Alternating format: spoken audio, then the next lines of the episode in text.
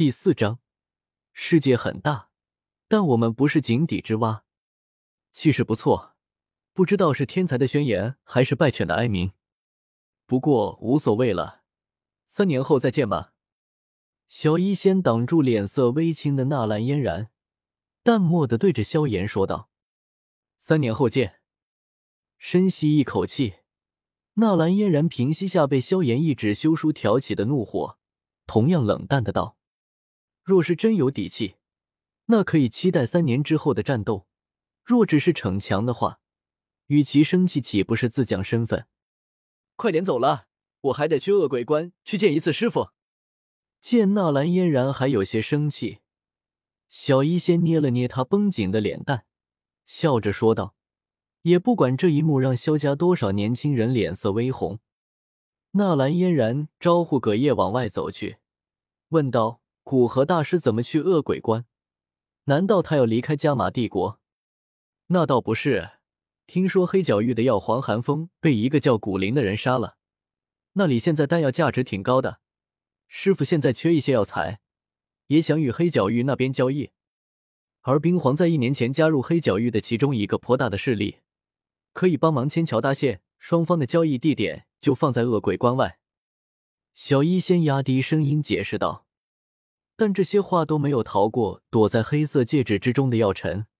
黑色戒指闪过一丝幽光，接着陷入了沉寂。谁也猜不出，在知道害他成这样的元凶死去，心里的情绪到底是怎样的。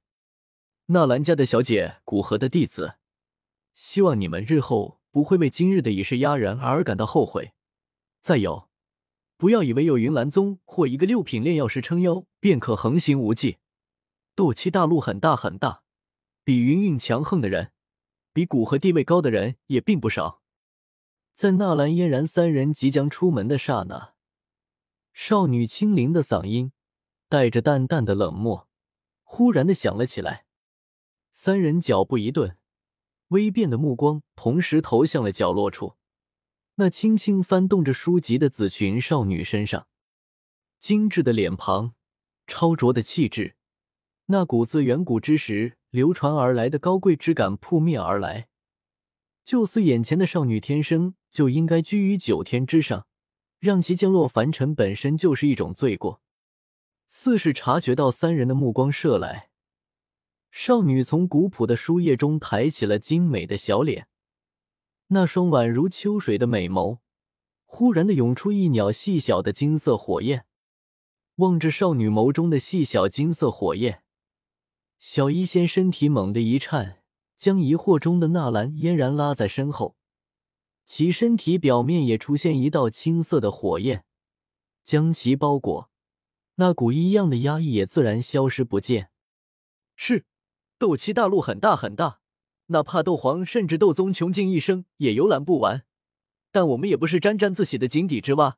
萧薰儿小姐，仔细盯着少女的眸子。小医仙略带桀骜的说道：“傲慢者总有一天会死于傲慢，高高在上者总有一天会被人拉下神坛。”说完这句话，小医仙先动身，示意两人一起离开。傲慢吗？不是自信。萧薰儿眼中的金色火焰悄然隐没，淡漠的自语道：“眸子一道坚毅而落寞少年背影，美眸之中涌出担忧之色。”心中暗恨，那两个女人太可恶了。在离开视线后，萧炎快速走到后山之上，取出戒指道：“老头，在吗？”药尘从那戒之中飘了出来，吹胡子瞪眼道：“没大没小，不久前才答应拜我为师，尊称老先生，现在就成老头了。”只是眼里极深处的那一抹忧郁。让人知道他并没有表现出的这般豁达。不过，显然萧炎没有盯着本就显得虚幻的灵魂眼睛看的习惯，自然没有发现。好吧，好吧，这不是还没拜师吗？刚刚那个青色的火焰是什么？感觉威力很强的样子。萧炎抓了抓头发，问道：“那是一火，若我说料不错，是一火榜排名第十九的青莲地心火。”药尘摸了摸虚幻的胡子，说道：“不过他发现的诡异之处，药尘没说出来。那道青莲地心火威力，貌似比以前他见过的排名十六的火云水炎都要强，这是他感到疑惑的地方。这样的异火才排名十九，看来异火都很强啊！想到那让人感觉心悸的火焰，萧炎感叹道：“只要你拜我为师，以后带你去找我还记得几个可能藏有异火的地方。”药尘笑眯眯的说道，那笑容就像诱骗小姑娘的大灰狼。既然已经将小医仙他们得罪死了，也就只能一条路走到底了。萧炎按照药尘的要求，恭恭敬敬的行了拜师礼。好了，等你修炼到斗者，我便给你一卷地阶功法，再带你出去历练一番。那个女娃娃天资并不比你弱，现在已经是斗师，加上身后又有一个宗派支持，想要花三年的时间追上他，难度很大。药尘摇摇头，对萧炎直言道：“在听到寒风已死后，心中极度茫然、快慰的同时，又有着一股不可遏制的悲伤。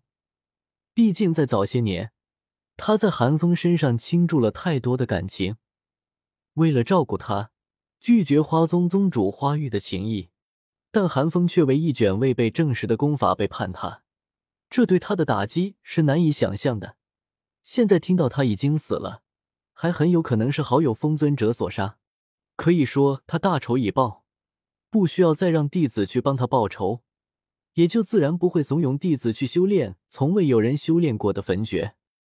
老师万岁！有着地界低级的功法，我斗者之后的修炼速度绝不会慢于纳兰嫣然。不知道斗之力的修炼有没有其他方法加快速度？不然三年的时间，我恐怕也就重新修炼到斗者。萧炎搓了搓手，对着药尘嘿嘿笑道：“若说以前三年时间重新修炼到斗者，萧炎是很满足的；但在看到自己那位未婚妻现在已经是斗师之后，心中的那股紧迫感就让他对修炼速度不满起来。去准备三只完整的紫叶兰草、两株洗骨花和一颗木犀一级魔核，我帮你配置一种筑基灵液。”可以加快你斗之力的修炼速度，争取一年之内让你突破到斗者。药尘说着，往黑色戒指里一钻，后面的话语直接在萧炎脑海之中响起：“有人来了，我先回戒指。记住，不要让任何人知道我的存在。”萧炎颇为苦涩的呼出一口气，自语道：“看来丹药真不是一般人能用得起的。”就这些材料钱都不是我能买得起的，看来只能去借钱了。转过头来，一道紫色的牵影正从山下跃来。